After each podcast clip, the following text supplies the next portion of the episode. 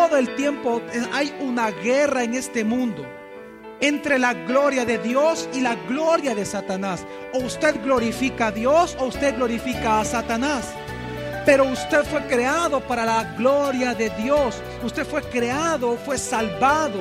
Ha sido lleno de la gracia del Señor para que usted exalte y glorifique a Dios. Bienvenido a Gracia y Verdad un espacio donde aprenderemos sobre la palabra de Dios a través de las prédicas del pastor Javier Domínguez, pastor general de la iglesia Gracia sobre Gracia. En esta ocasión con el tema, la batalla por ver su gloria. Todo el día, aunque usted no se dé cuenta, hay una guerra. Una guerra en este mundo entre darle la gloria a Dios con nuestra vida o le vamos a dar la gloria a Satanás o a este mundo o a nosotros? Nosotros existimos, dice la palabra de Dios, para darle gloria a Dios. Pero este mundo, dice la palabra, es un mundo de reino de tinieblas. Gobernado por aquel que se llama el príncipe de las tinieblas. Este mundo fue hecho un mundo de muerte porque era el lugar donde Cristo tendría que venir a morir. Por eso dice la palabra en Génesis 1 que la tierra estaba desordenada, vacía y en tinieblas. Todo el universo, todo el universo que es finito pero está en expansión, pero todo el universo fue creado como una bóveda en donde Satanás fue enviado por cuanto se rebeló en el tercer cielo contra Dios, contra la gloria de Dios y se arrastró una tercera parte de los ángeles, es enviado dentro de esta bóveda llamada el universo. Pero también el universo fue creado en tinieblas porque es el lugar donde Cristo, el Hijo de Dios, tendría que morir como el Hijo del Hombre. Por eso es que todo el tiempo aquí la tierra busca darle gloria a la muerte, gloria a Satanás.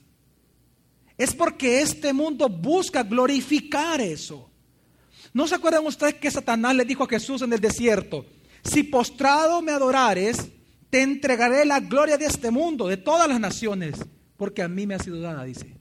Claro, entienda que todos los sistemas políticos del mundo, todos los sistemas económicos del mundo, todos los sistemas sociales del mundo, todos los sistemas de salud del mundo, todos los sistemas educativos del mundo buscan glorificar a Satanás. Por eso que usted ve que sacan la Biblia de las escuelas, no quieren Biblia. Sacan a Cristo de la política, no quieren a Cristo. Porque este mundo busca glorificar a Satanás, glorificar al hombre mismo. Pero dice la palabra que nosotros no fuimos creados para eso. Fuimos creados para glorificar a quién? A Dios. Pero ¿por qué glorificamos entonces a Satanás o glorificamos este mundo o nosotros? Porque nosotros no hemos aprendido o no hemos querido ver la gloria de Dios.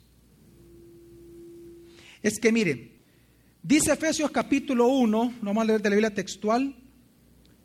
Vamos a leer versículo 4 al 6. Vamos a ver acerca de la gracia de Dios rápidamente y cómo y la razón por la cual Dios nos salva a nosotros. Dice así la palabra según nos escogió Él antes de la fundación del mundo, para que fuéramos santos y sin mancha delante de Él, habiéndonos predestinado en amor para ser adoptados hijos suyos por medio de Jesucristo, según la complacencia de su voluntad. Dice la palabra del Señor que en nosotros no hay nada, ningún mérito propio en nosotros que le pudo haber llamado la atención de Dios o la atención a Dios para que Él nos salvara. Dice, según nos escogió en Él antes de la nación del mundo. Es que Dios, antes de crear el universo, antes de crear todas las cosas, incluyendo obviamente los seres humanos, antes de crear algo, dice la palabra que Dios nos escogió a nosotros. Que Dios escoge a algunos para que se salven. Él los escoge en una acción libre y soberana totalmente de Dios. Pero Dios, dice la palabra, nos escogió en Cristo, es decir, que Él Ya había predeterminado que Cristo habría de morir por aquello que iban a crear. No había sido creado nada. Esto usted lo lee en Primera de Pedro, cuando dice que Jesús ya estaba preparado como el Cristo antes de la fundación del mundo. Primera de Pedro 2.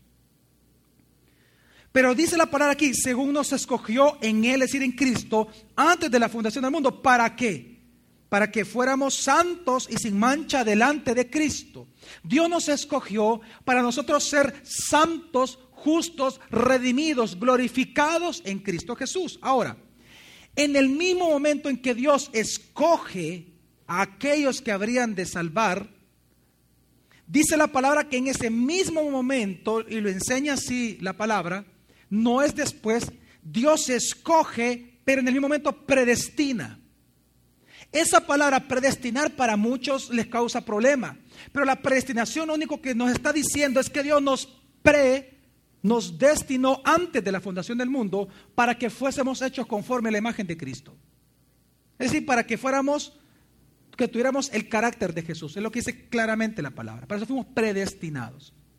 Entonces, por eso dice la palabra ya en el versículo 5 habiéndonos predestinados en amor para ser adoptados hijos suyos. Es decir, Dios escoge, predestina, luego crea.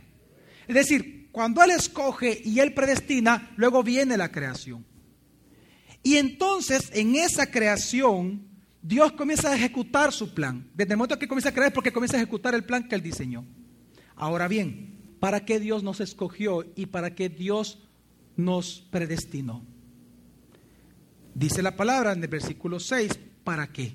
Para alabanza de la gloria de su gracia, que nos concedió gratuitamente en el amado. Es que no hubo nada en nosotros, ni hay nada en nosotros que pueda llamar la atención de Dios para nosotros recibir por medio de su gracia la salvación a través del Evangelio de Jesucristo. No hay nada bueno en usted. Quiero que comprenda mi familia que si usted está escuchando de Dios, si usted está comenzando a amar a Jesús, es gracia. Usted no se lo merece, yo no lo merezco.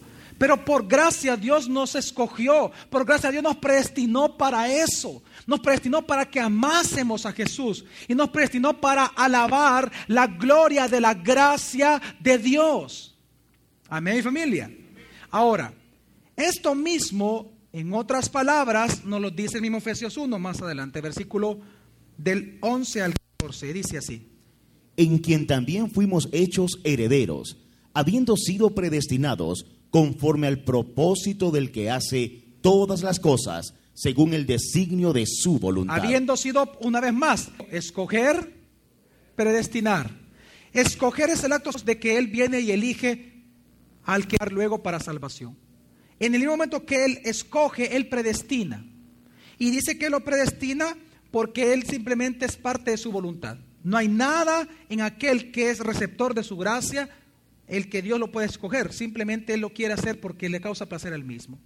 Por eso es que dice el versículo 12. Ahora, ¿cuál es el fin de esto? ¿Cuál es el fin por el cual Dios nos predestinó a salvación?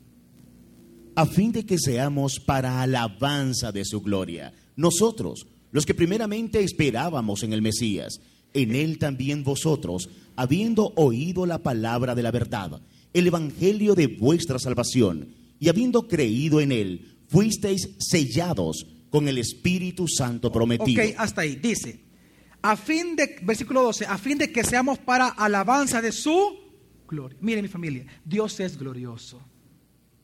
Dios es glorioso. Él es Dios único y verdadero. No hay nadie como Él. Esa es su gloria.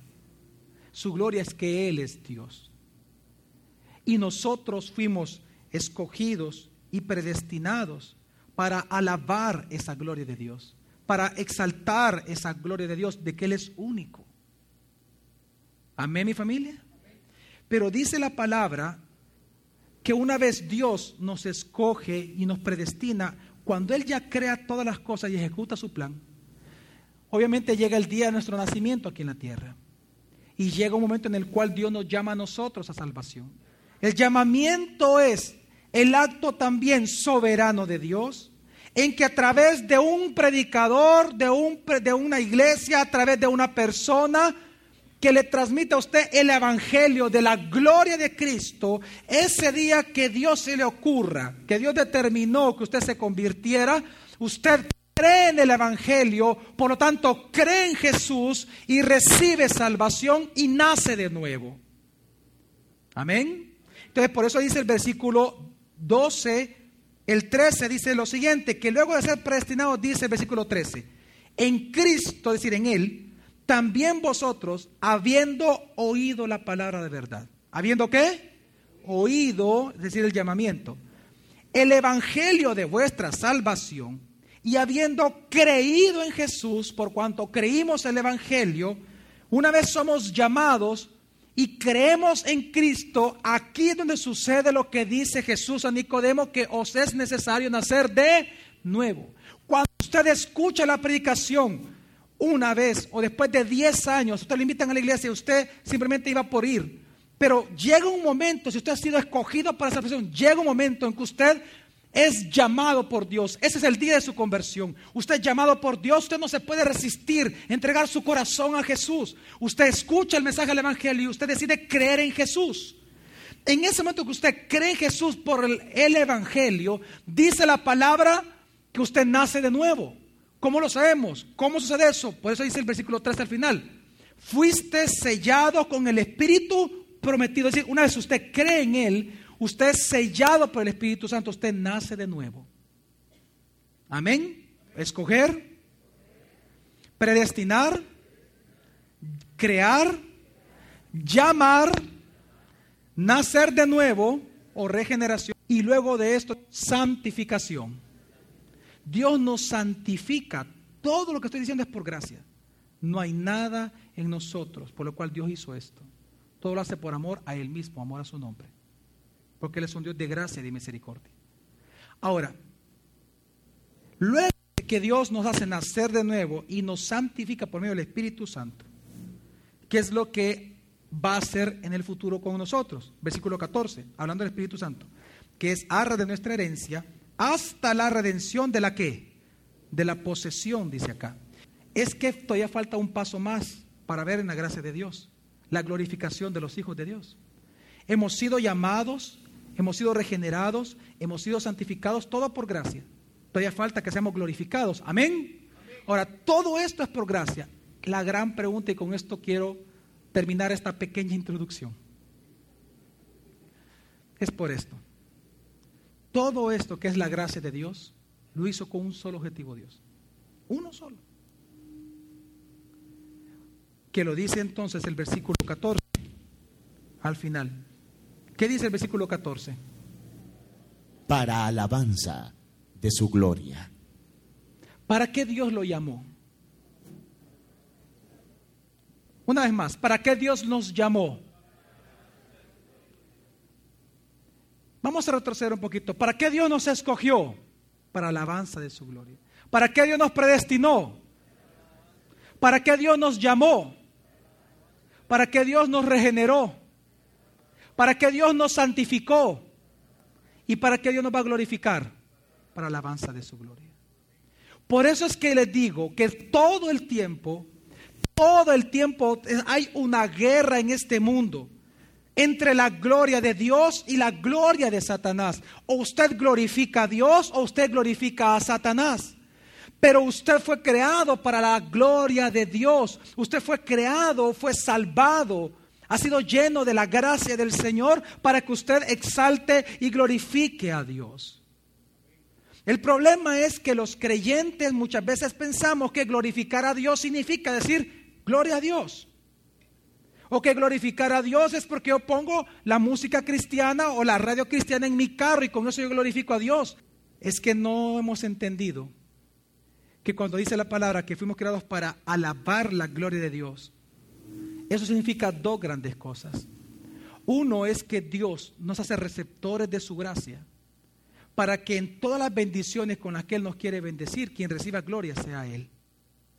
Por eso es que usted recuerda en Mateo 5 que dice la palabra del Señor. Dice que nosotros como luz, la luz no se pone debajo de un cajón, sino que se pone encima del candelero, ¿sí o no? para que alumbre toda la casa. Y dice, para que los hombres de la casa, viendo vuestras buenas obras, el Padre que está en los cielos, Él sea glorificado. Eso es ser alabanza de su gloria. Ahí está hablando específicamente de Efesios 1, Mateo 5. Lo que está diciendo la palabra es que nosotros, si somos creados para alabanza de la gloria de Dios, es que Dios quiere obrar con tanta libertad en su vida, en mi vida, en su matrimonio, en, en su trabajo, en mi trabajo, pero para que la gente viendo lo que Dios hace con nosotros por causa de su gracia, Él sea glorificado. O sea que no es una cuestión de decir gloria a Dios o de poner la música cristiana. Es una cuestión de que si hacemos o no la voluntad de Dios delante de los ojos de los hombres. Por eso es que Mateo 5, cuando habla de obras buenas, no habla de las obras buenas de los hombres. Habla de hacer la palabra, de obrar la palabra, de ser hacedores de la palabra. Y la segunda manera de ver este versículo, que fuimos creados para alabanza de la gloria de Dios, se trata, mi familia, de que nosotros fuimos creados para dar testimonio de la grandeza de Dios de que Dios es omnipresente, es omnisciente, que Él es soberano, que Él es Dios de gracia, que Él es celoso. Él es un Dios de ira justa y santa. Cuando nosotros damos testimonio de quién es Dios por medio de Cristo, entonces nosotros estamos alabando su gloria, porque en eso consiste su gloria. Ahora, por eso es que también dice 1 Corintios 10:31, por tanto, ya sea que comáis o bebáis o hagáis cualquier otra cosa, hacerlo para la gloria de Dios. Es que mire mi familia, todo el tiempo nosotros tenemos una lucha, todo el tiempo.